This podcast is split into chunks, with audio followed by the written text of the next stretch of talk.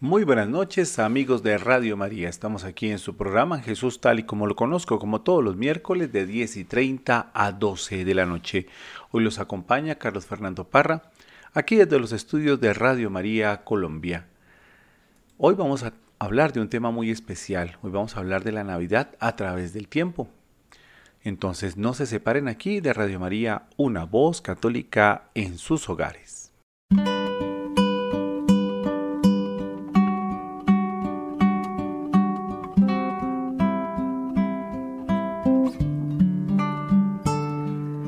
Aprendí contigo que vale la pena resistir en la tormenta y que luego eres mejor. Aprendí contigo que el mejor momento es cada instante, es todo el tiempo, es cuando das el corazón. Que el amor no tiene envidia, no envanece, no se goza de injusticia, más se goza de verdad. Que la fe es de verdad, mueve montañas que la esperanza te acompaña cuando tenías que caer. Es que aprendí más que a sentir, a valorar cuánto consigues, que paso a paso es que construyes, es que aprendí a no desistir. Cuánto se quiere, cuánto se ama cuando se pierde, cuando ganas, es que aprendí.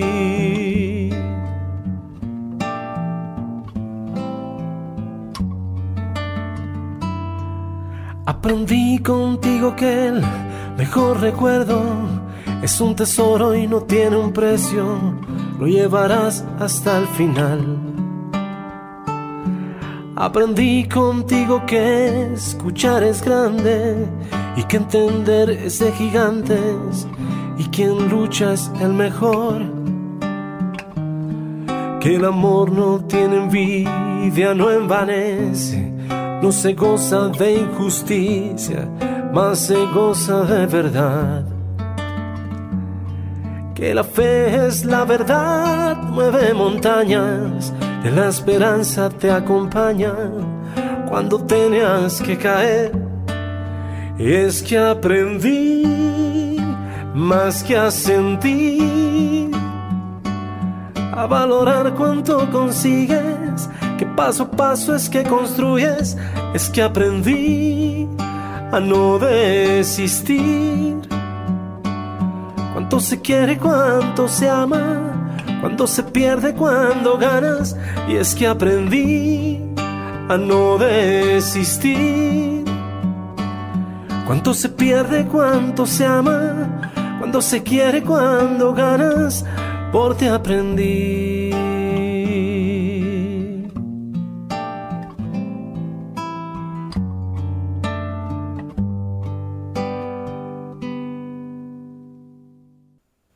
Continuamos aquí en Jesús tal y como lo conozco, como todos los miércoles de 10 y 30 a 12 de la noche, hoy hablando de la Navidad a través del tiempo.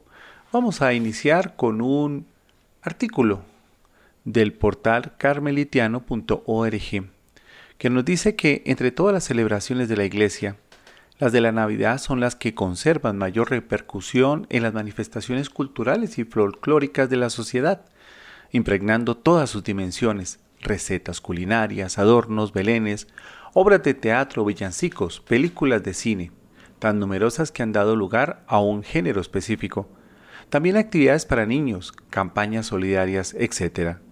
Hay que reconocer que nuestros contemporáneos muchas veces la celebran privándola de su referencia religiosa, por lo que hay que centrar la atención en lo esencial, que es la contemplación orante del misterio.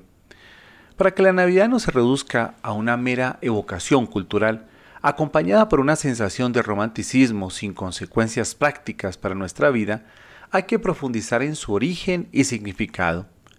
La Navidad no es una simple fiesta de cumpleaños ni una celebración periódica del misterio de infancia. La Navidad es algo más profundo, porque supone la entrada de Dios en nuestra historia. En este sentido, la Navidad no es solo recuerdo, sino también una presencia, ya que Jesucristo ha entrado en nuestra historia y se ha quedado para siempre con nosotros. La congregación para el culto divino dice que lo propio de este tiempo es la manifestación de la identidad y de la misión del Señor, que se revela en los diversos acontecimientos que se conmemoran en estos días.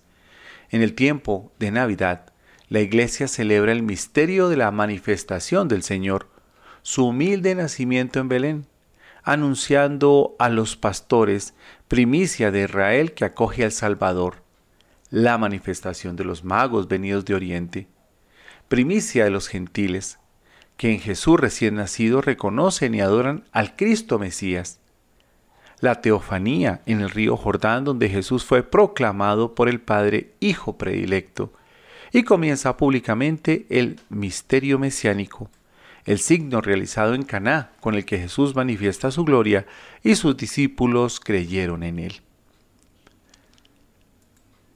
También basados en el libro de La Navidad a través del tiempo de Estrella Rodríguez Gallar, nos dice que las fiestas de Navidad son las más populares de todo el calendario cristiano y sin embargo no fueron tal y como las conocemos hoy en día pues hunden sus raíces en tradiciones milenarias y aunque celebran un hecho concreto, el nacimiento de Jesús en Belén, muchas de las manifestaciones han sufrido con el paso del tiempo un proceso de simbiosis con tradiciones paganas y de compleja elaboración tanto en lo teológico como en su expresión pública y popular. Así, se va a seguir el desarrollo de las fiestas de Navidad y Epifanía a partir del momento en que hace su aparición, es decir, desde el siglo IV, hasta el momento que adquieren su forma definitiva. La mayoría de los historiadores están de acuerdo sobre un punto, la fijación de la fecha del 25 de diciembre, lo mismo la del 6 de enero, y no descansan sobre una tradición histórica. El día de la Navidad. ¿Cómo se ha llegado a celebrar el 25 de diciembre el aniversario del nacimiento de Cristo? Nos encontramos en presencia de dos hipótesis. O bien se ha elegido esa fecha por conjeturas, o bien se instituyó esa fiesta por influjo de las solemnidades paganas. En cuanto a la primera hipótesis, algún autor ha argumentado que se ha llegado a la fecha del nacimiento de Jesús partiendo de su muerte. Según una antigua creencia, Cristo había muerto el 25 de marzo, día elegido por coincidencia con el equinoccio de primavera, es decir, el mismo día en que, siguiendo una idea muy extendida, habría sido creado el mundo. En consecuencia, la encarnación tuvo que realizarse el 25 de marzo y Cristo habría nacido nueve meses más tarde, el 25 de diciembre. Otros autores llegan a conclusiones diferentes y establecen una relación entre la encarnación y la creación del mundo. Y en lugar del 25 de marzo proponen el 28 de marzo, es decir, el día cuarto, cuando fue creado el sol. Los antiguos no se preocuparon especialmente de grandes precisiones científicas, sino por ideas populares. Y el buen sentido popular no ha imaginado nunca que haya que añadir a la edad de las personas los meses que han estado en el seno de sus madres. En definitiva, debemos aclarar que se propusieron para el natalicio de Jesús otras fechas como por ejemplo la del 20 de mayo. Por otro lado, la segunda hipótesis a la que hacíamos referencia establecía la influencia de las solemnidades paganas en la elección de ese día. Debemos aclarar que en los siglos III y IV la Iglesia se encuentra en plena competencia con el paganismo, no se trata únicamente de predicar una doctrina, hay que procurar que penetre en la vida, desarraigar estos cultos tan profundamente enraizados en las costumbres y la sociedad del momento. El nacimiento de Jesús es un hecho histórico indiscutible, del que a ciencia cierta tenemos pocos conocimientos. Sin embargo, nos consta que la Iglesia eligió estratégicamente una serie de fechas para celebrar las fiestas navideñas consciente de la importancia que ya revestían los citados días para la religión pagana, por lo que resultaría mucho más sencillo cristianizar estas festividades milenarias que hacerlas olvidar radicalmente y sustituirlas por otras. Así la elección del 25 de diciembre como fecha del nacimiento de Jesús se realizó sobre la base del simbolismo del solsticio de invierno, un hecho celebrado por todas las religiones antiguas. Esta es la segunda hipótesis que tiene su fundamento en dos festividades paganas básicamente. La primera, los Saturnales.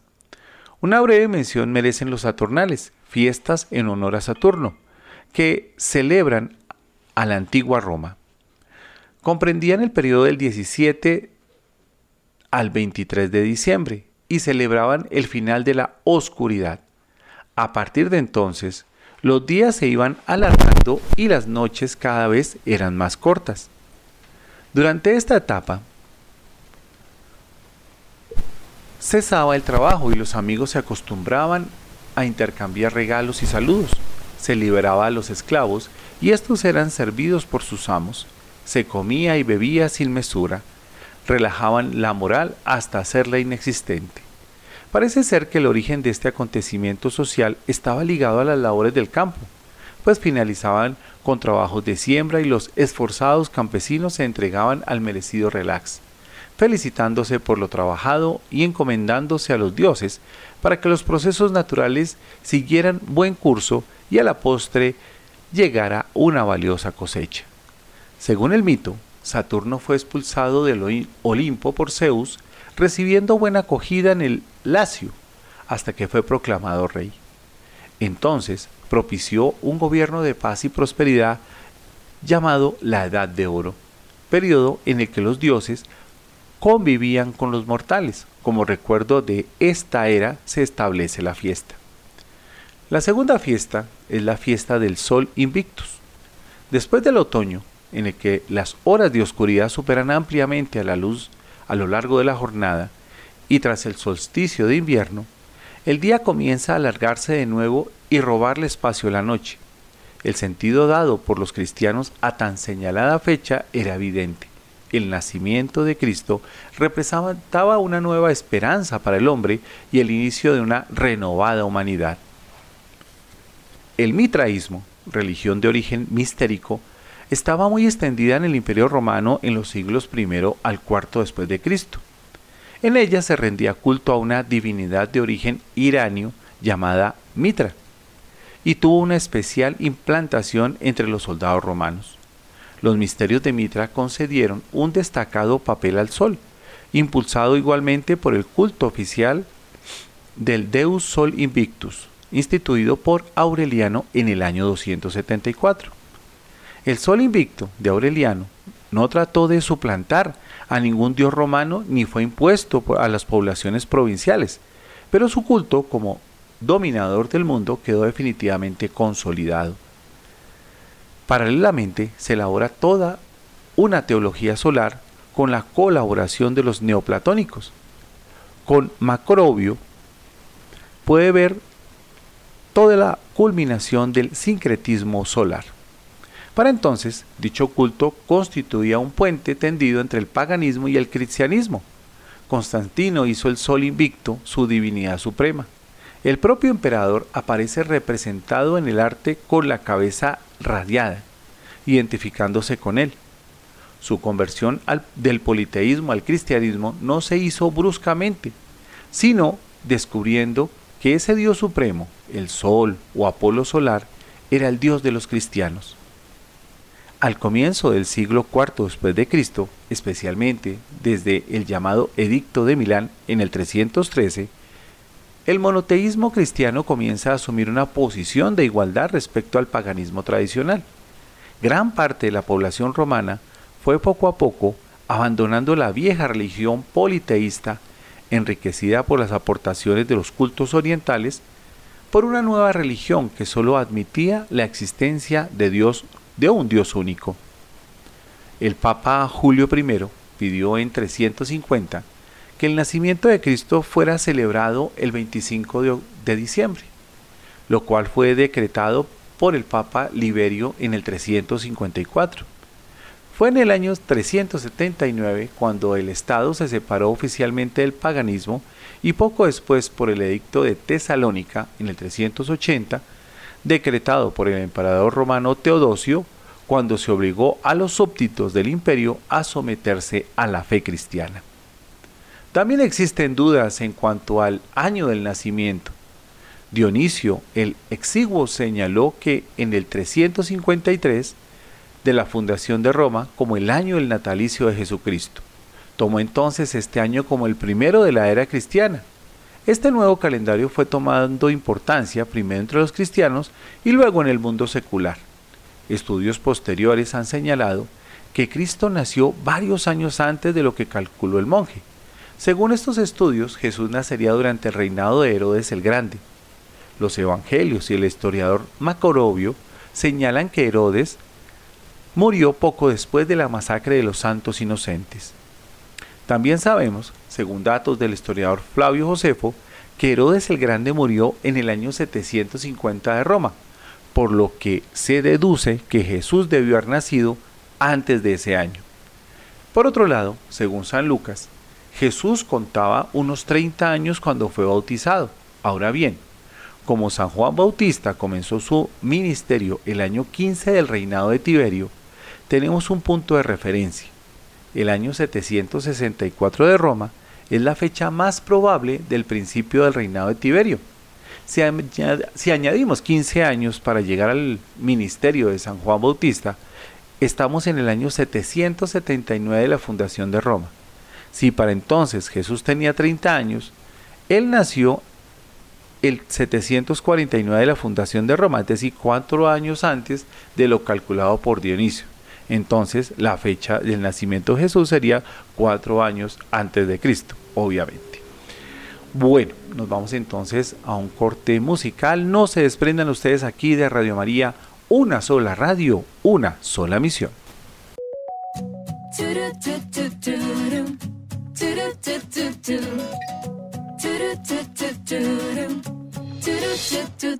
Tu amor me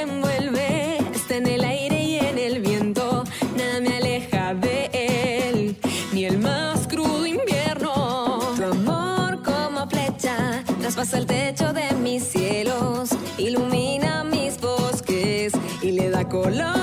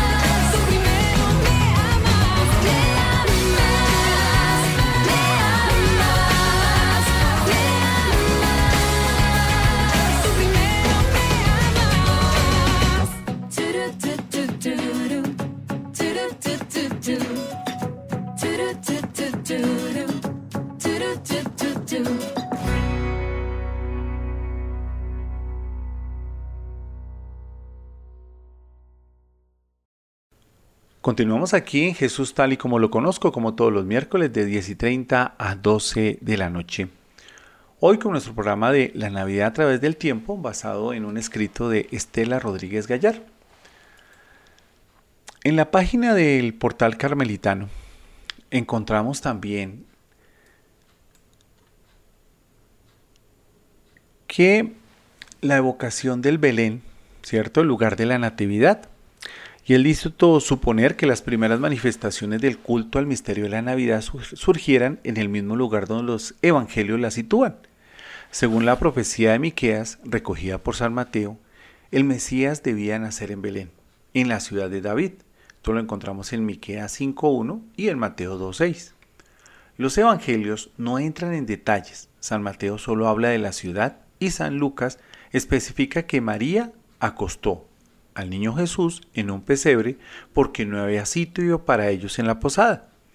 La literatura cristiana ha desarrollado el simbolismo del pesebre para subrayar la pobreza voluntariamente asumida por Cristo. Desde antiguo, los cristianos de Belén acudían a rezar a la gruta donde nació Jesús. Con la intención de acabar con el culto cristiano, el emperador Adriano, en el año 135, ordenó plantar encima un bosque sagrado en honor de Adonis, pero los creyentes locales nunca perdieron memoria del lugar, y San Justino, a mediados del siglo II, confirma la tradición.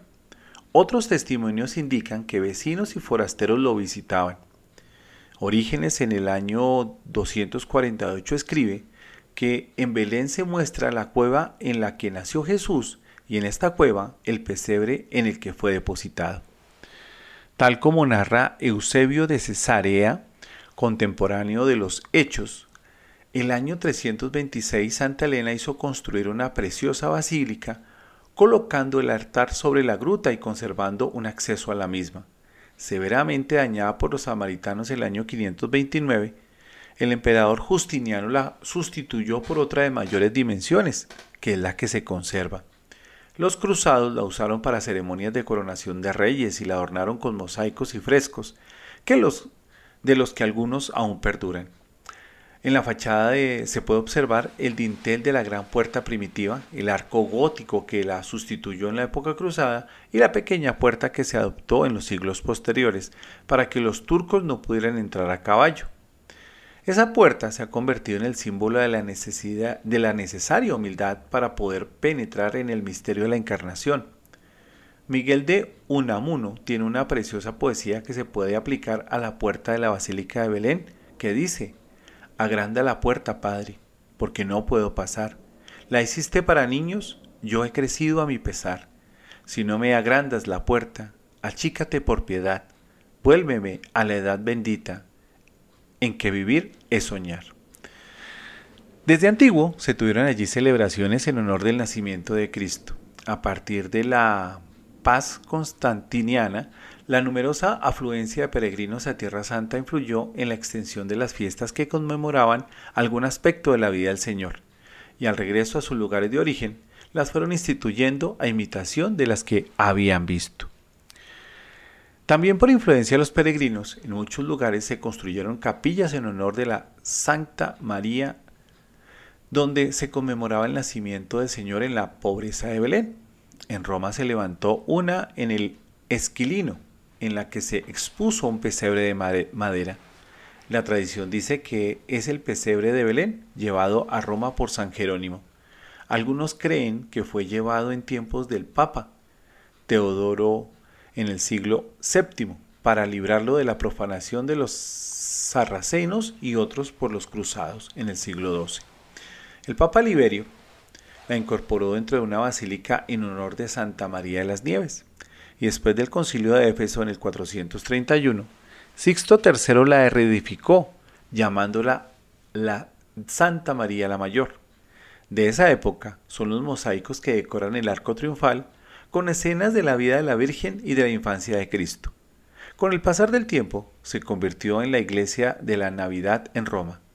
Nicolás IV Papa franciscano del 1292, encargó los mosaicos del ábside y de la fachada, así como las figuras de Belén, obra de Arnolfo di Cambio, que se conserva en el Museo de la Basílica y que es el primero conocido de esculturas exentas. Los mosaicos colocados a ambos lados de la nave central recuerdan la historia de la humanidad como una gran procesión hacia el Redentor, cuyo nacimiento debería estar representado en el centro del arco triunfal. Sin embargo, en su lugar se encuentra solo un trono vacío. De este modo, la procesión de la historia se ve arrastrada hacia abajo, donde hay una cripta con la cuna de Belén. El trono se halla vacío porque el Señor ha descendido al establo para estar con los hombres. En 2019, el Papa Francisco habla sobre el significado y el valor del Belén en su carta apostólica Admirable Signum. Y nos dice lo siguiente, el hermoso signo del pesebre, tan estimado por el pueblo cristiano, causa siempre asombro y admiración. La representación del acontecimiento del nacimiento de Jesús equivale a anunciar el misterio de la encarnación del Hijo de Dios con sencillez y alegría. El Belén, en efecto, es como un evangelio vivo, que surge de las páginas de la Sagrada Escritura. La contemplación de la escena de la Navidad nos invita a ponernos espiritualmente en camino, atraídos por la humildad de aquel que se ha hecho hombre para encontrar a cada hombre, y describirnos que Él nos ama hasta el punto de unirse a nosotros, para que también nosotros podamos unirnos a Él. Con esta carta quisiera alentar a la hermosa tradición de nuestras familias que en los días previos a la Navidad preparan el Belén, dice el Santo Papa, como también la costumbre de ponerlo en lugares de trabajo, en las escuelas, en los hospitales, en las cárceles, en las plazas. Es realmente un ejercicio de fantasía creativa que utiliza los materiales más dispares para crear pequeñas obras maestras llenas de belleza. Se aprende desde niños cuando papá y mamá junto a los abuelos transmiten esta alegre tradición que contiene en sí misma una rica espiritualidad popular. Espero que esta práctica nunca se debilite. Es más, confío en que allí donde hubiera caído un desuso, sea descubierta de nuevo y revitalizada, indica el Santo Padre.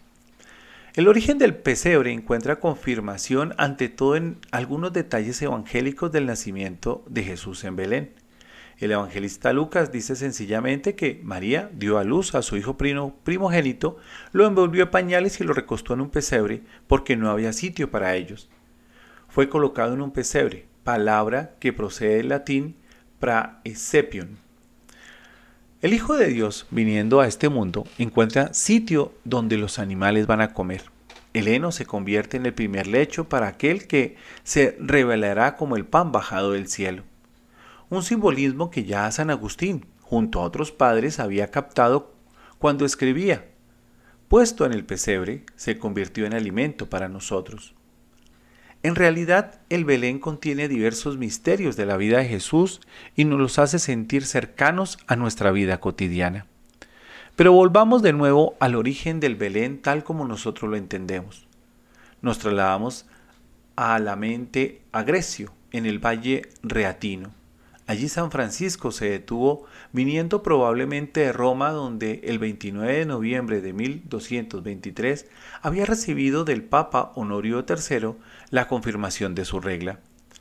Después de su viaje a Tierra Santa, aquellas grutas le recordaban de manera especial el paisaje de Belén, y es posible que el Porbellelo quedase impresionado en Roma por los mosaicos de la Basílica de Santa María la Mayor que representaba el nacimiento de Jesús, justo al lado del lugar donde se conservan, según una antigua tradición, las tablas del pesebre.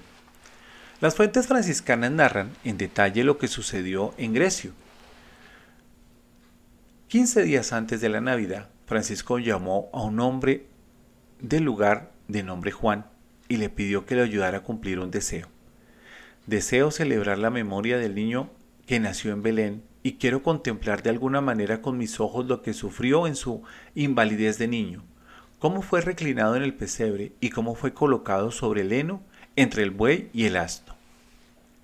Tan pronto como lo escuchó, ese hombre bueno y, fiel fue rápidamente y preparó en el lugar señalado lo que el santo le había indicado.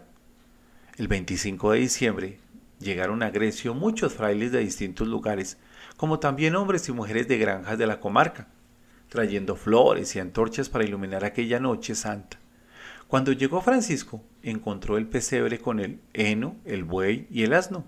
Las personas que llegaron mostraron frente a la escena de la Navidad una alegría indescriptible, como nunca antes habían experimentado.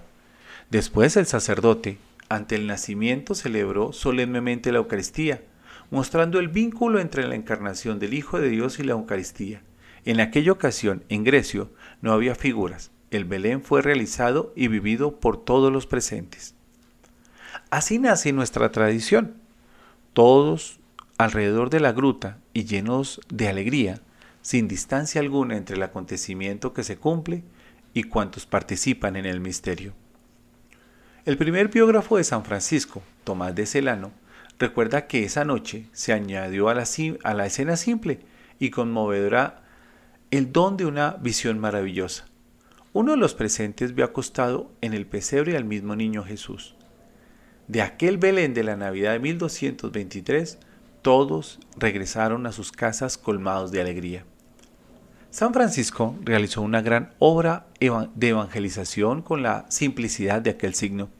Su enseñanza ha penetrado en los corazones de los cristianos y permanece hasta nuestros días como un modo genuino de representar con sencillez la belleza de nuestra fe. Por otro lado, el mismo lugar donde se realizó el primer Belén expresa y evoca estos sentimientos. Grecio se ha convertido en un refugio para el alma que se esconde en la roca para dejarse envolver en el silencio. ¿Por qué el Belén suscita tanto asombro y nos conmueve? En primer lugar, porque manifiesta la ternura de Dios. Él, el creador del universo, se abaja a nuestra pequeñez. El don de la vida, siempre misterioso para nosotros, nos cautiva aún más, viniendo y viendo que aquel que nació de María es la fuente y protección de cada día. En Jesús el Padre nos ha dado un, un hermano que viene a buscarnos cuando estamos desorientados y perdemos el rumbo. Un amigo fiel que siempre está cerca de nosotros. Nos ha dado a su Hijo que nos perdona y nos levanta del pecado. La preparación del pesebre en nuestras casas nos ayuda a revivir la historia que ocurrió en Belén. Naturalmente, los evangelios son siempre la fuente que permite conocer y meditar aquel acontecimiento. Sin embargo, su representación en el Belén nos ayuda a imaginar las escenas, estimula los afectos, invita a sentirnos implicados en la historia de la salvación, contemporáneos del acontecimiento que se hace vivo y actual en los más diversos contextos históricos y culturales. De modo particular, el pesebre es desde su origen franciscano una invitación a sentir, a tocar la pobreza que el Hijo de Dios eligió para sí mismo en su encarnación, y así es implícitamente una llamada a seguirlo en el camino de la humanidad, de la pobreza, del despojo, que desde la gruta de Belén conduce hasta la cruz. Es una llamada a encontrarlo y servirlo con misericordia en los hermanos y hermanas más necesitados. Bueno, vamos a hacer entonces un corte musical. No se separen aquí ustedes de Radio María, una voz católica en sus hogares.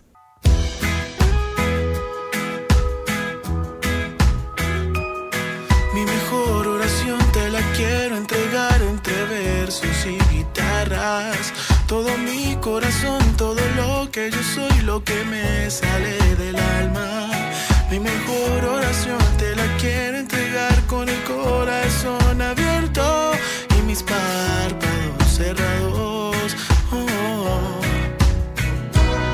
Lo que me hace feliz es saber que tu amor es tan grande que no cabe aquí en mi pecho.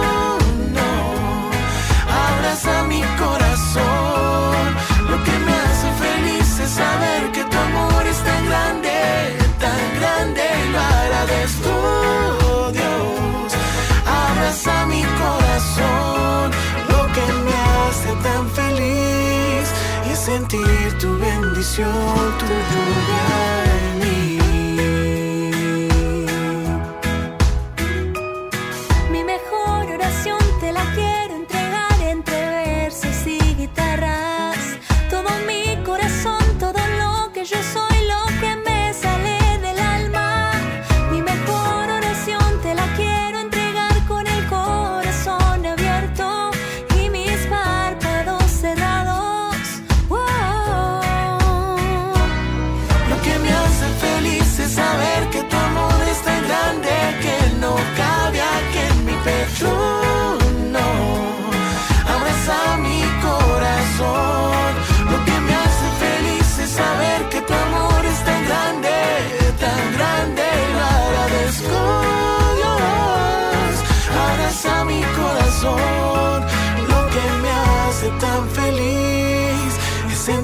tu bendición, tu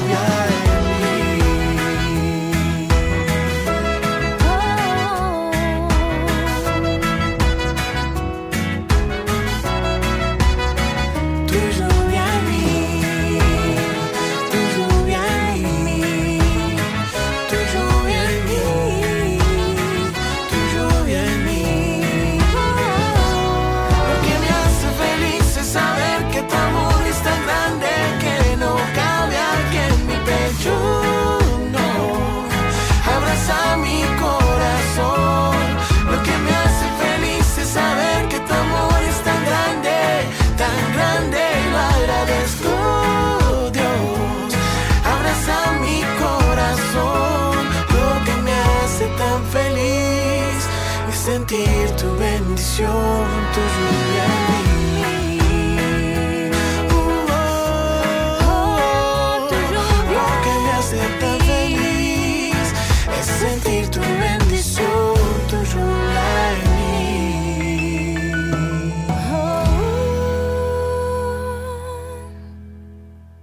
Radio María Colombia, una voz católica en sus hogares. Continuamos aquí hablando de la Navidad a través de la historia y estamos compartiendo en este momento eh, la carta apostólica Admirables Signos del Santo Padre Francisco escrita en el año 2019 sobre el significado y el valor del Belén. Y en el numeral 4 nos dice que el Santo Padre dice, me gustaría ahora expresar los diversos signos del Belén para comprender el significado que lleva consigo. En primer lugar, representamos el contexto del cielo estrellado en la oscuridad y el silencio de la noche. Lo hacemos así, no solo por fidelidad a los relatos evangélicos, sino también por el significado que tiene. Pensemos en cuántas veces la noche envuelve nuestras vidas. Pues bien, incluso en esos instantes, Dios no nos deja solos, sino que se hace presente para responder a las preguntas decisivas sobre el sentido de nuestra existencia. ¿Quién soy yo? ¿De dónde vengo? ¿Por qué nací en este momento? ¿Por qué amo? ¿Por qué sufro? ¿Por qué moriré? Para responder a esas preguntas, Dios se hizo hombre. Su cercanía trae luz donde hay oscuridad e ilumina a cuantos atraviesan las tinieblas del sufrimiento. Merece también alguna mención los paisajes que forman parte del Belén y que a menudo representan las ruinas de las casas y palacios antiguos, que en algunos casos sustituyen a la gruta de, Belén y se convierten en la estancia de la Sagrada Familia. Estas ruinas parecen estar inspiradas en la leyenda áurea del dominico Japo- Jacopo de Barace en el siglo XIII, donde se narra una creencia pagana según la cual el Templo de la Paz en Roma se derrumbaría cuando una virgen diera a luz. Esas ruinas son sobre todo el signo visible de la humanidad caída, de todo lo que está en ruinas, que está corrompido y deprimido.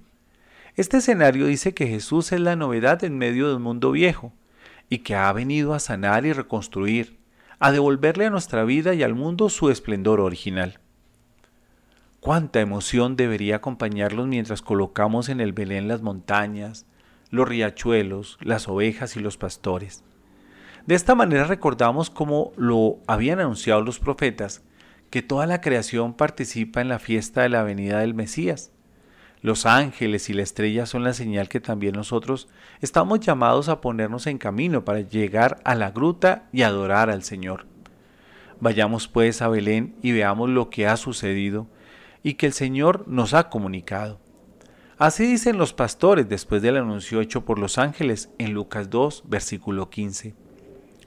Es una enseñanza muy hermosa que se muestra en la sencillez de la descripción.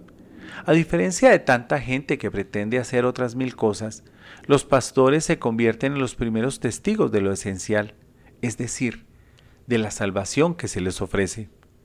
Son los más humildes y los más pobres quienes saben acoger el acontecimiento de la encarnación.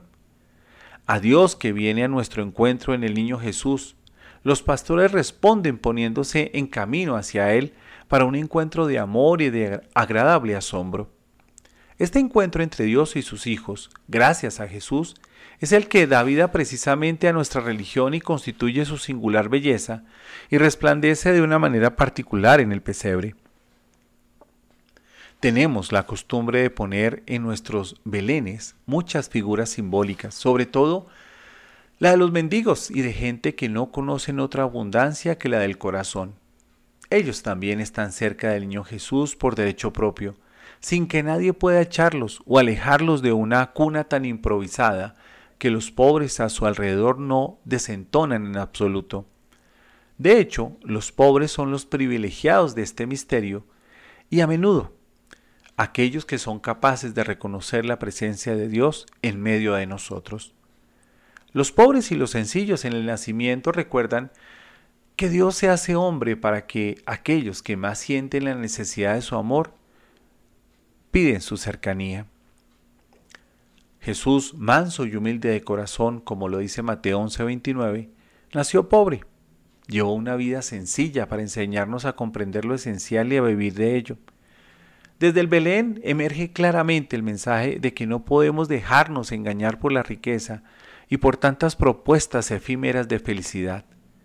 El palacio de Herodes está al fondo, cerrado, sordo al anuncio de alegría. Al nacer en el pesebre, Dios mismo inicia la única revolución verdadera que da esperanza y dignidad a los desheredados, a los marginados. La revolución del amor, la revolución de la ternura. Desde el Belén Jesús proclama con manso poder la llamada a compartir en los últimos y con los últimos el camino hacia un mundo más humano y fraterno, donde nadie sea excluido ni marginado. Con frecuencia a los niños, pero también a los adultos, les encanta añadir otras figuras al Belén que parece no tener relación alguna con los relatos evangélicos, y sin embargo, esta imaginación pretende expresar que en este nuevo mundo imaginario e, e inaugurado por Jesús, hay espacio para todo lo que es humano y para toda criatura. Del pastor al herrero, del panadero a los músicos, de las mujeres que llevan jarras de agua a niños que juegan. Todo esto representa la santidad cotidiana, la alegría de hacer de manera extraordinaria las cosas de todos los días, cuando Jesús comparte con nosotros su vida divina. Poco a poco, el Belén nos lleva a la gruta, donde encontramos las figuras de María y José. María es una madre que contempla a su hijo y lo muestra a cuantos vienes a visitarlo. Su imagen hace pensar en el gran misterio que ha envuelto a esta joven cuando Dios ha llamado a la puerta de su corazón inmaculado ante el anuncio del ángel que le pedía que fuera la Madre de Dios. María respondió con obediencia plena y total. Sus palabras, He aquí la esclava del Señor, hágase en mí según su palabra, como lo relata Lucas 1.38, son para todos nosotros el testimonio del abandono en la fe a la voluntad de Dios. Con aquel sí, María se convertía en la madre del Hijo de Dios sin perder su virginidad, antes bien consagrándola gracias a Él. Vemos en ella la Madre de Dios que no tiene a su Hijo solo por, para sí misma, sino que pide a todos que obedezcan su palabra y la pongan en práctica. Junto a María, en una actitud de protección del niño y de su madre, está San José. Por lo general se representa con el bastón en la mano y a veces también sosteniendo una lámpara. San José juega un papel muy importante en la vida de Jesús y de María. Él es el custodio que nunca se cansa de proteger a su familia. Cuando Dios le advirtió de las amenazas de Herodes, no dudó en ponerse en camino y emigrar a Egipto. Y una vez pasando el, y una vez pasado el peligro, trajo a la familia de vuelta a Nazaret, donde fue el primer educador del niño y del adolescente. Jesús lleva en su corazón el gran misterio que envolvía a Jesús y a María su esposa, y como el hombre justo, confió siempre en la voluntad de Dios y la puso en práctica. El corazón del pesebre comienza a palpitar cuando en Navidad colocamos la imagen del niño Jesús, Dios se presenta así en un niño para ser recibido en nuestros brazos. En la debilidad y en la fragilidad esconde su poder en todo lo que crea y transforma. Parece imposible, pero es así. En Jesús, Dios ha sido un niño y en esta condición ha querido revelar la grandeza de su amor, que se manifiesta en la sonrisa y en el tender sus manos hacia todos. El nacimiento de un niño suscita alegría y asombro, porque nos pone ante el gran misterio de la vida, viendo brillar los ojos de los jóvenes esposos ante su hijo recién nacido. Entendemos los sentimientos de María y José, que mirando al niño Jesús, percibían la presencia del Dios en sus vidas. La vida se hizo visible. Así el apóstol Juan resume el misterio de la encarnación en 1 de Juan 1.2. El Belén nos hace ver, nos hace tocar este acontecimiento único y extraordinario que ha cambiado el curso de la historia y a partir del cual también se ordena la numeración de los años, antes y después del nacimiento de Cristo. El modo de actuar de Dios casi aturde, porque parece imposible que Él renuncie a su gloria para hacerse hombre como nosotros. Qué sorpresa ver a Dios que asume nuestros propios comportamientos. Duerme, toma la leche de su madre, llora y juega como todos los niños. Como siempre, Dios desconcierta, es impredecible, continuamente va más allá de nuestros esquemas. Así pues, el pesebre, mientras nos muestra al Dios tal y como ha venido al mundo, nos invita a pesar y a pensar en nuestra vida injertada en la de Dios nos invita a ser discípulos suyos si queremos alcanzar el sentido último de la vida. Cuando se acerca la fiesta de la Epifanía, se colocan en el nacimiento las tres figuras de los Reyes Magos. Observando la estrella, aquellos sabios y ricos señores de Oriente se habían puesto en camino hacia Belén para conocer a Jesús y ofrecerle dones, oro, incienso y mirla. También estos regalos tienen un significado alegórico. El oro honra la realeza de Jesús, el incienso su divinidad y la mirra su santa humanidad que conocerá la muerte y la sepultura. Contemplando esta escena en el Belén, estamos llamados a reflexionar sobre la responsabilidad de cada cristiano, que cada cristiano tiene de ser evangelizador. Cada uno de nosotros se hace portador de la buena noticia con los que encuentra, testimoniando sus acciones concretas de misericordia, la alegría de haber encontrado a Jesús y su amor. Los magos enseñan que se puede comenzar desde muy lejos para llegar a Cristo. Son hombres ricos, sabios, extranjeros, sedientos de lo infinito, que parten para un largo y peligroso viaje que los lleva hasta Belén. Una gran alegría los invade ante el niño rey. No se dejan escandalizar por la pobreza del ambiente, no dudan en ponerse de rodillas y adorarlo ante él comprenden que Dios, al igual que regula con soberana sabiduría el curso de las estrellas, guía el curso de la historia, abajando a los poderosos y exaltando a los humildes, y ciertamente, llegados a su país, habrán contado este encuentro sorprendente con el Mesías, inaugurando el viaje del Evangelio entre las gentes.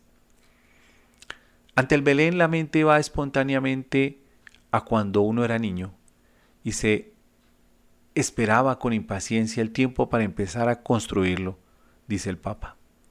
Estos recuerdos nos lleva a tomar nuevamente conciencia del gran don que se nos ha dado al transmitirnos la fe y al mismo tiempo nos hace sentir el deber y la alegría de transmitir a los hijos y a los nietos la misma experiencia.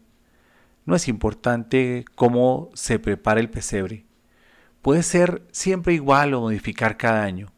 Lo que cuenta es que éste hable a nuestra vida, en cualquier lugar y, de cualquier manera. Belén habla del amor de Dios, el Dios que se ha hecho niño para decirnos lo cerca que está de todo ser humano, cualquiera sea su condición. Y el Papa Francisco termina esta carta apostólica admirable signum con la siguiente.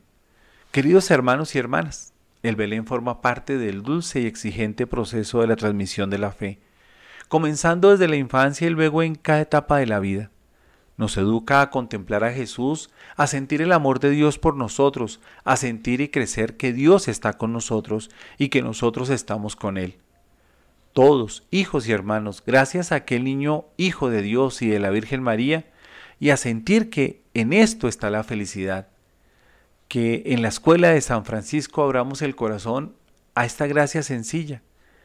Dejemos que el asombro nazca una humilde oración. Nuestro gracias a Dios que ha querido compartir todo con nosotros para no dejarnos nunca solos.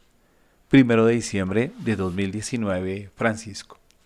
Esta carta apostólica, pues obviamente nos ha mostrado a nosotros la explicación que da el Papa a cada uno de los elementos. Ese significado y ese valor del Belén que aquí nosotros le llamamos pesebre, pero que nos tiene que llevar a vivir ese pesebre en nuestros hogares. Bueno, nos vamos a un corte musical. No se desprenden aquí ustedes de Radio María, una voz católica en sus hogares.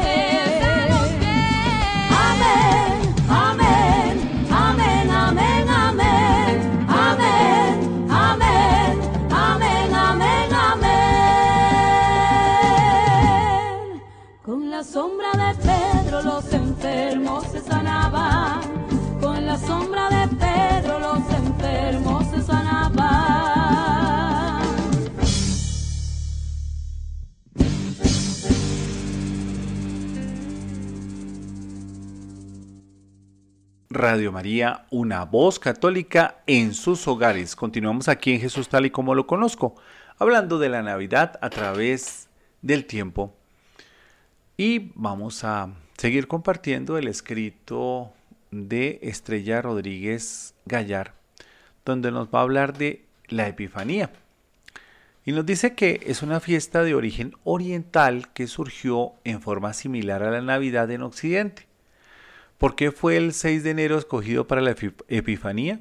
Los eruditos nos dicen que los paganos celebran en Oriente, sobre todo en Egipto, la fiesta del solsticio de invierno el 25 de diciembre y el 6 de enero el aumento de la luz, a los 13 días después de haberse producido el cambio.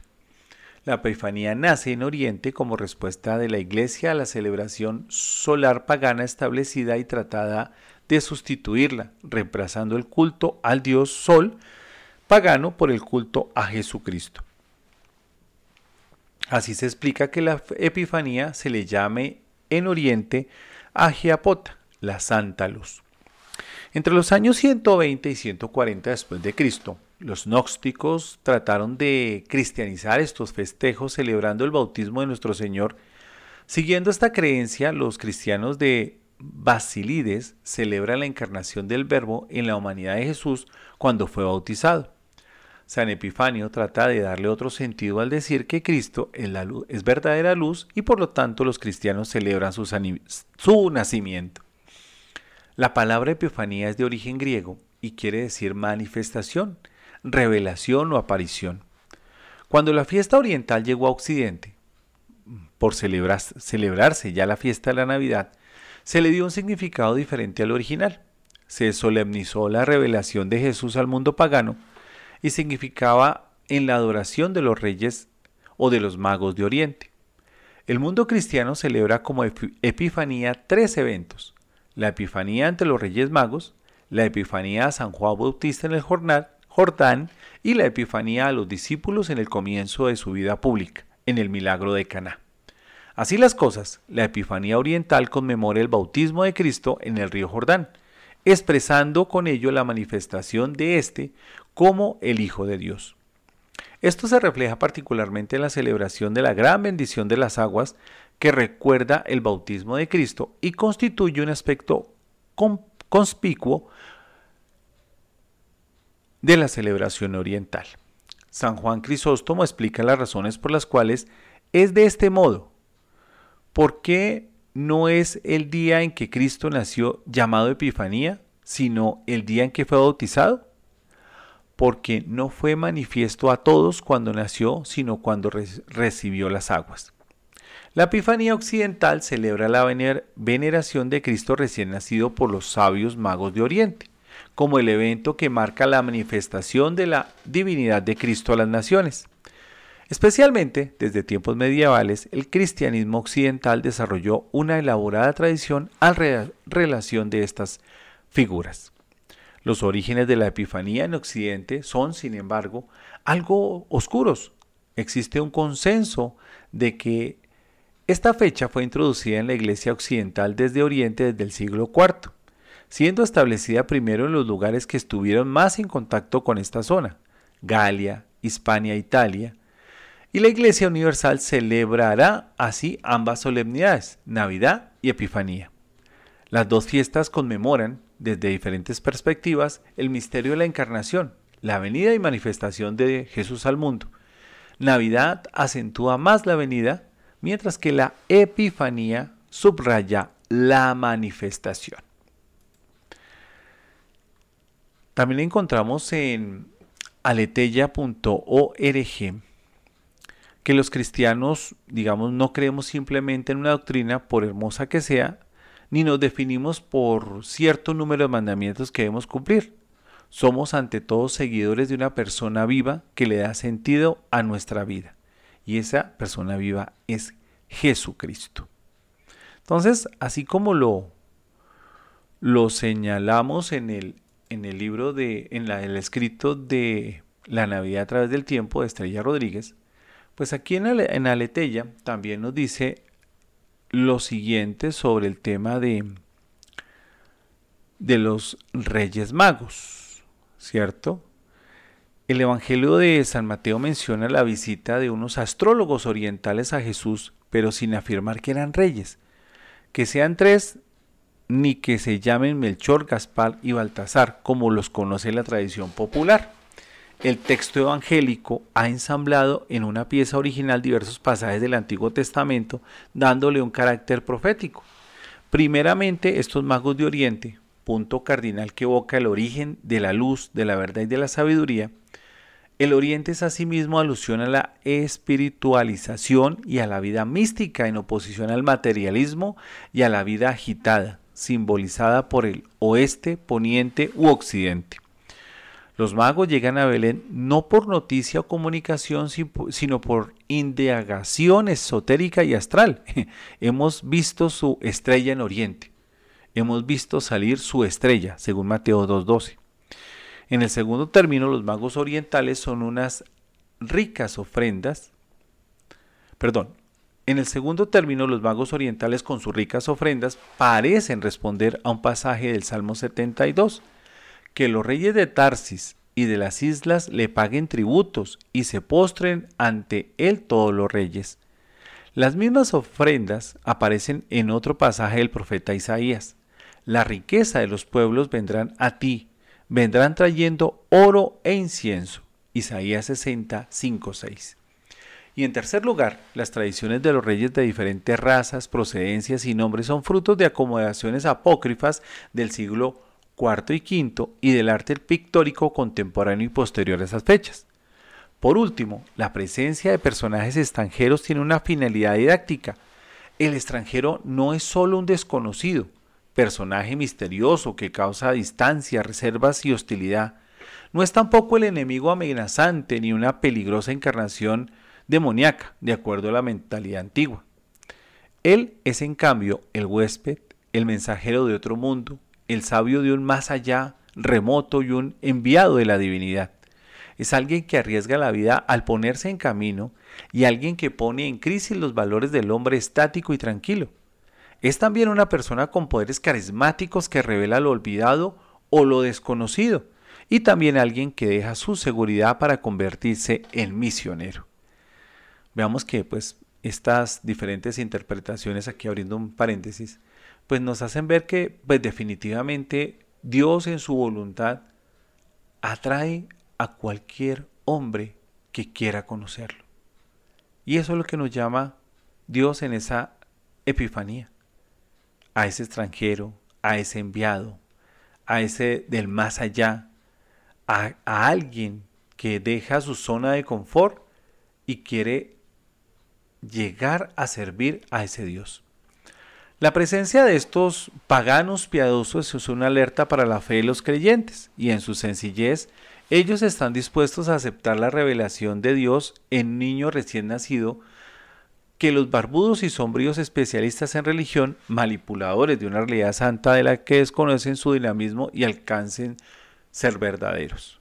Los magos vestidos venidos de Oriente, perdón, según el Evangelio de San Mateo 2.12, que bien pudieran ser astrólogos, sacerdotes o persas o propagandistas religiosos, han sido embellecidos por la tradición cristiana posterior. Se habla de tres, la tradición antigua decía que eran siete, y se le dan características regias, y se le llaman Melchor, Gaspar y Baltasar. A Melchor, Melquías, Melco o, o Melcón suele representársele como el rey de Arabia de tez morena, cabalgando un cabello y dromedario, o con el regalo de oro, una tradición de colonia. Alemania suponía que estos restos habrían sido trasladados desde Oriente a Constantinopla por Santa Elena. De allí habrían pasado a Milán por mediación de San Eustorgio y de esta localidad habrían ido a, parar finalmente a Colonia llevados por el emperador Enrique. Gaspar, Gas, Gataspa, probables derivaciones del antiguo persa, que tiene esplendor en sí. Aparece en la iconografía como un adulto barbado, de tez blanca, originario de la India, montado en un elefante y con el regalo de la mirra. Baltasar, Budizar o Fadisarda, anciano de tez olivácea, originario de Persia, suele aparecer montado en un caballo y, llevado en sus, y llevando en sus manos el regalo del incienso. ¿Y qué significaban entonces estos tres elementos o esos dones que llevaban ellos directamente?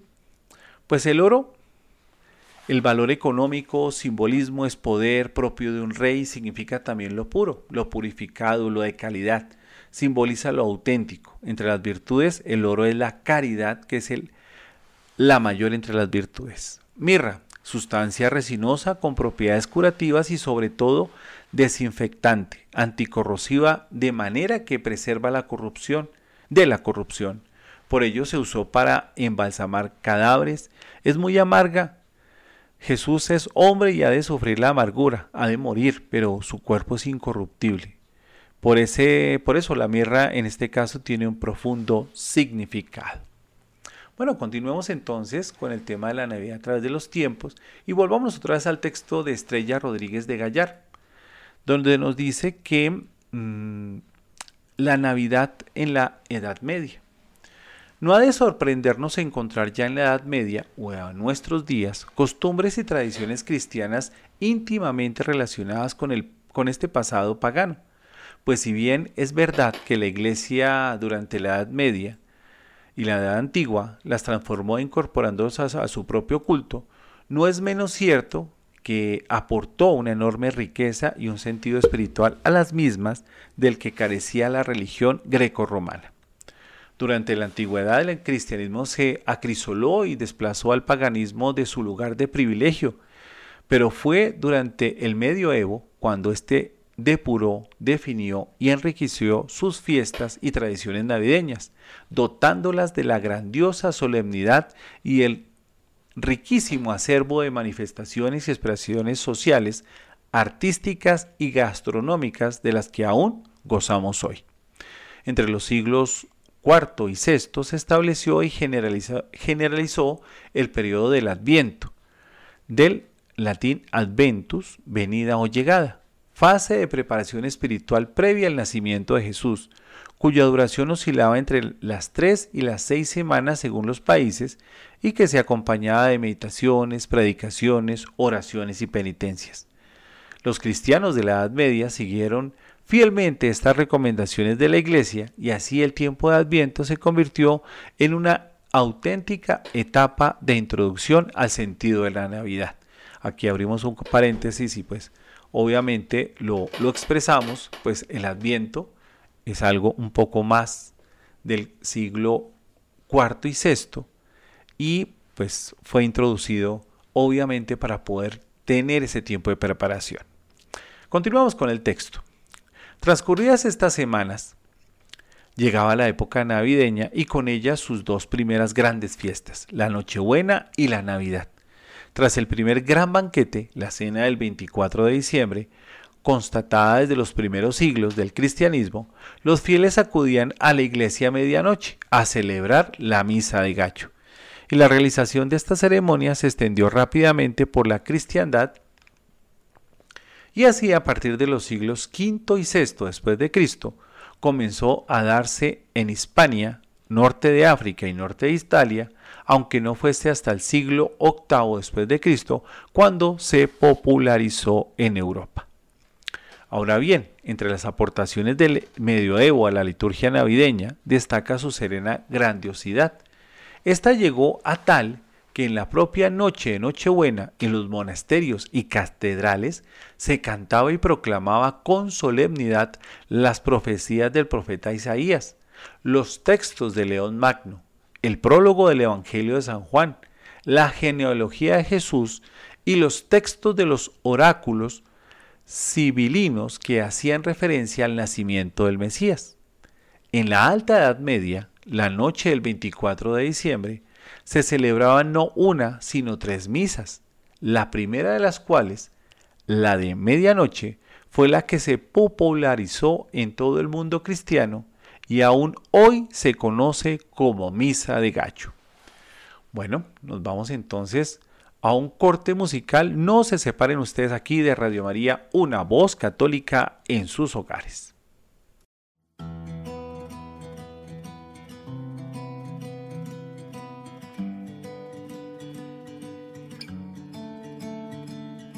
Hoy he venido para unir mi corazón a tu corazón. Hoy este pueblo te recibe con amor, con mucho amor. Muéstrame el camino que yo quiero ser testigo, enséñame a soñar. Muéstrame el camino, tú eres y yo soy trigo y dame fe para caminar. De tu mano,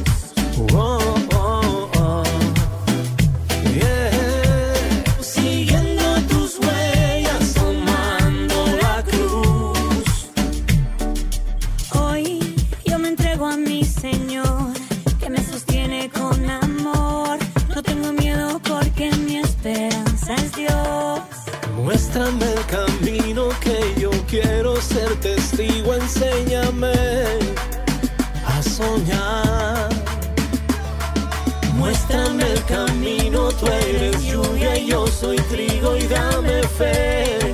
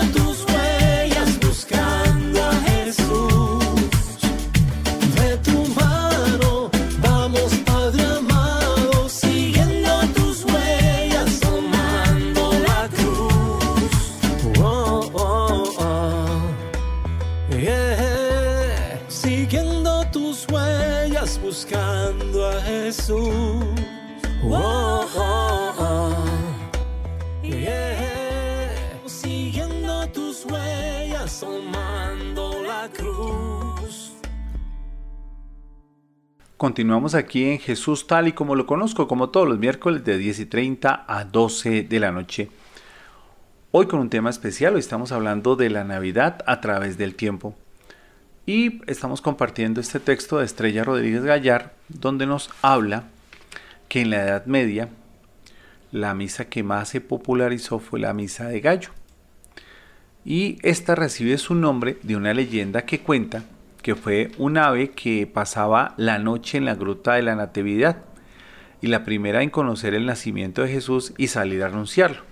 Algunos identificaron el ave como un ermitaño o un cabañero, especie que suele habitar en los establos y grutas.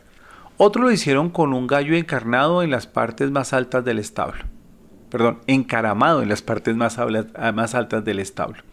En cualquier caso, el gallo como símbolo de fecundidad y renacimiento en las culturas paganas y como anunciador de este tiempo inmemorial de la salida del sol con su cacareo, fue el ave que dio nombre a esta primera misa de Navidad, en la cual su canto, imitado en mitad de la misa por un niño ubicado en el coro o por una ave llevada para este efecto hasta principios del siglo XX, servía para anunciar a los cristianos que Cristo acababa de nacer. Ahora bien, en la liturgia de la medianoche del día de Nochebuena, no solo había solemnidad y recogimiento, sino también un holgorio y alegría desbordante entre el pueblo. La algarabía llegaba a tal punto, culminante durante el momento de la oración al niño, pues los fieles entonaban cantos, puede que villancicos, aunque el primero reconocido está fechado en 1492 y hacían sonar sus instrumentos e incluso lideraban dentro del templo algunos liberaban dentro del templo algunos pajarillos que habían sido capturados con ese fin. Parece ser que la Navidad llegó a gozar de tan alto grado de aceptación entre el pueblo cristiano que la festividad se extendió incluso a otras religiones tales como la, musulmana. La importancia religiosa de Jesús para los musulmanes y la convivencia entre estos y los cristianos en la península allanaron el camino para que la Navidad despertase el interés y se celebrase igualmente entre los seguidores del Islam tal y como lo prueban diversos testimonios entre los que se destacan el de Abu Qasim al-Safi, rey de Setua en la segunda mitad del siglo XIII. No hemos de olvidar que el propio Carlomagno escogió el día de Navidad para su coronación como rey de romanos, esto es, como emperador de los francos. Bueno, también ya habíamos hablado del Belén, le hicimos todo el la, reflexión que hizo el Papa en la parte apostólica. Y aquí vamos a tomar un, segmento de esta parte de la tradición en la parte del, de, los, de la Edad Media del Belén, de este texto, que nos dice, Así en el siglo XIII fue cuando tuvo inicio la celebración de figuras tanto para templos como para casas, o sea, del pesebre, ya en, en ese momento que pronto se extendió por Italia para saltar desde allí a la cristiandad. Papel destacado tuvieron en su difusión los franciscanos y las clarisas, rama femenina de la orden, ya que se convirtieron en las introductoras de los niños Jesús en los conventos y en los domicilios particulares, aunque realmente no está claro cuál es el Belén más antiguo de cuantos conocemos en Europa, se considera que es el del monasterio de Fusen, en Baviera, Alemania, que data de 1252. Otro de los más antiguos es el realizado para la Catedral de Florencia en 1289. De manera exacta, los belenes tal como los conocemos hoy, que nosotros los llamamos pesebres, debieron nacer en el siglo XV, cuando las figuras se hicieron exentas. Esto es fuera de los relieves y comenzaron a formar grupos escénicos independientes. Las rivieras mediterráneas sirvieron de vehículo puente entre países por los cuales se traspasó a esta hermosa tradición. De ahí que las figuras más antiguas que tenemos en España se encuentran en los territorios del antiguo reino de Valencia y de la corona de Aragón, aunque la mayor parte de las imágenes se, localizan en Castilla y León. Por último, debemos añadir que en recuerdo de aquel milagro de San Francisco por el cual una imagen del niño Dios cobró vida, conservamos la costumbre de besar y adorar cada Nochebuena la imagen del niño Jesús al final de la misa de gallo. Démonos cuenta que estas tradiciones surgen poco a poco, poco a poco por diferentes circunstancias y que hemos, nosotros aquí en Latinoamérica, Hemos venido heredando esto desde hace muchos siglos. Bueno, también hay una figura, de acuerdo a este texto de, de la escritora Estrella Rodríguez Gallar, que habla de San Nicolás. Y nos dice que también San Nicolás es un personaje del mundo antiguo cuyo culto cobró fuerza a lo largo de la Edad Media. Nacido en Patara, Lucía, provincia romana de Asia Menor, en torno a la década del 270 después de Cristo, cuando sus padres murieron se entregó plenamente a la vida religiosa. Ordenado sacerdote, llegó a ser obispo de Mira, Turquía, ciudad en la que vivió el resto de su vida. Destacó tanto por combatir el paganismo y la herejía arriana, como por el trato que dispensaba a los niños, a los que cada Nochebuena regalaba juguetes que él mismo había confeccionado, y murió entre el 340 y 350 después de Cristo. La fama de su santidad se extendió rápidamente. La tradición dice que de su tumba brotaba un manantial de agua milagrosa que curaba las peores enfermedades. Venerado profundamente por el imperio bizantino, Solo en Constantinopla tenía 25 templos. En Grecia se extendió con gran fuerza y a principios del siglo X pasó a Rusia, donde se convirtió en el santo nacional. Su culto en Occidente empezó a penetrar por Alemania en el año 972, gracias al enlace matrimonial del emperador Otto II con la princesa bizantina. En el siglo XIII ya era patrono de Ámsterdam y repartía regalos entre los niños la noche del 5 al 6 de enero, día de su fiesta hasta el siglo XVII cuando se trasladó al 25 de diciembre. Quizás la rapidez con la que se extendió su fama se deba a que muy pronto este obispo fue relacionado con una serie de figuras paganas vinculadas al renacimiento vegetal, como era por ejemplo el padre invierno para los escandinavos o los diferentes gnomos y espíritus de naturaleza para los celtas. Habitualmente estos seres no solo tenían una función simbólica en las culturas, sino que se decía que de ellos se agasajaban con regalos a los niños llegando el año nuevo. Curiosamente, los respetos del obispo, al igual que ocurrió con los magos de Oriente, iniciaron un periplo a partir del año 1087. Primero fueron depositados en una basílica bizantina levantada en honor en Mirra, y allí fueron robados por comerciantes del sur de Italia que los llevaron a Bari, donde fueron vendidos como reliquias. Esta ciudad se sintió tan identificada con el santo que aún hoy se le conoce como San Nicolás de Bari. Pues esto es lo que nos comparte en su texto La Navidad a través de los tiempos Estrella Rodríguez Gallar. Y también en la última parte de este texto nos habla de otras celebraciones eh, y motivos navideños. ¿sí? Eh, las comidas y los dulces. Dice que el origen de la cena de Nochebuena y de la, de la comida del día de Navidad es casi tan viejo como la propia fiesta. Estos agapes entroncan directamente con los banquetes que los romanos hacían durante la celebración de los Saturnales, de los cuales ya hemos hablado anteriormente, con las que recibían el Año Nuevo y que igualmente tenían un carácter festivo y propiciatorio. Cierto es que los platos que se servían durante el medioevo debían variar mucho con respecto a los que consumimos hoy día e incluso diferían entre unas clases sociales y otras. La dieta de la mayor parte de los europeos se compuso durante muchos siglos de pan, hortalizas, verduras, legumbres secas, carne de cerdo, queso, leche, cerveza y vino. Y la variedad resultaba mayor en las mesas de los nobles, en la que además hacían acto de presencia la miel, la caza, el cordero y rara vez pescado, si no se trataba de una zona pesquera.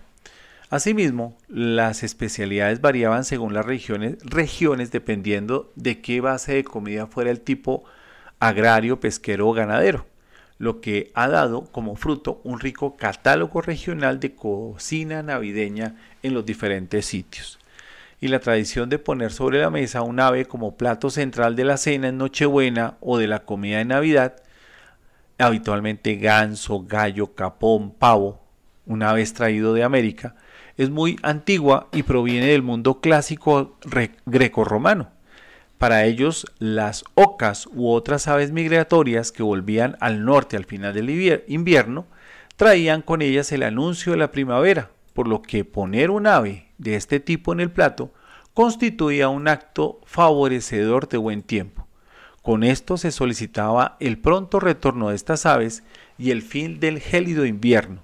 De hecho, en época bizantina dentro del mundo cristiano, la presencia en los banquetes de pintadas o gallinas de Guinea era algo habitual, y desde el siglo VI lo fue el capón, el gallo castrado y engordado para las comidas de Navidad, mientras que en el siglo XIII lo corriente entre la nobleza provenzal fue el gallo, símbolo de fertilidad y resurrección. El consumo de gansos y ocas fue tan elevado a lo largo de la Edad Media que eh, a punto estuvo de exterminarse esta especie de aves en varias regiones europeas y algunas de las cuales aún hoy mantienen como tradición navideña esta comida.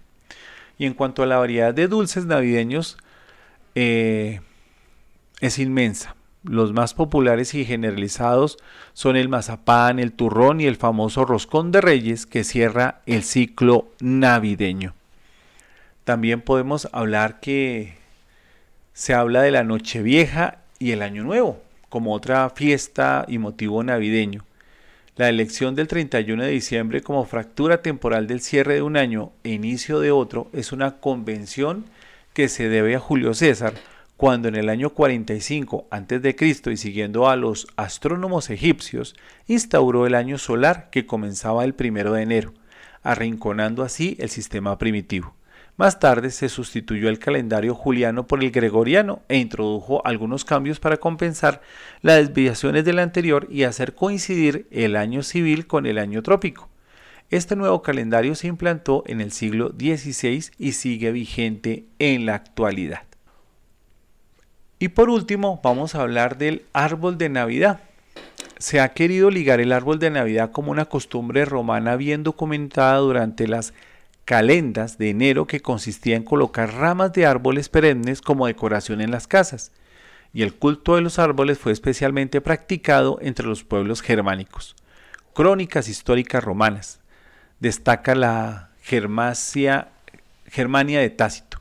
Y el análisis lingüístico de las lenguas germánicas, entre otras fuentes, confirman que los antiguos germanos tenían sus santuarios en medio de los bosques, y no solo entre los indoeuropeos diversos pueblos alrededor del mundo, ha crecido con mayor o menor grado en la santidad o divinidad de los árboles. James George Fraser explica que el culto a los árboles nace de la creencia común en las religiones naturalistas de todas las cosas, humanos, animales, plantas, y que tienen un alma. Y esta creencia posterior evoluciona de un alma para cada árbol a la que un alma para cada especie de árbol, del espíritu del árbol al dios de los árboles. Y estos dioses de los árboles suelen ser también dioses del sol, la lluvia y la fertilidad. Paradójicamente, el árbol de la Navidad, aunque se le relaciona con el consumismo y el materialismo estadounidense, es eco de una religión más antigua que cualquiera de nuestras tradiciones nacionales y en cierto modo, adoptar el árbol de Navidad hemos recuperado parte del legado indoeuropeo que ha sobrevivido a 2000 años de cristianismo. El cristianismo se asocia fundamentalmente para explicar el misterio de la encarnación del Hijo de Dios para salvar al hombre. En primer lugar, se asocia el árbol de Navidad con el árbol de la vida que Dios ha dispuesto en medio del jardín del Edén y que después de la caída desaparece. La fruta, los adornos y las luces recuerdan las gracias, los dones que el hombre tenía cuando vivía en el paraíso, que contempla la amistad con Dios. Y a través del nacimiento de Cristo, los hombres renacen y tienen acceso a la plenitud de la vida. Bueno, con esto hemos llegado al final de este programa. Los he acompañado, Carlos Fernando Parra, esperando que hayan pasado una noche muy, pero muy agradable en compañía de Jesucristo nuestro Señor y de la Santísima Virgen María. Sigan en sintonía de Radio María.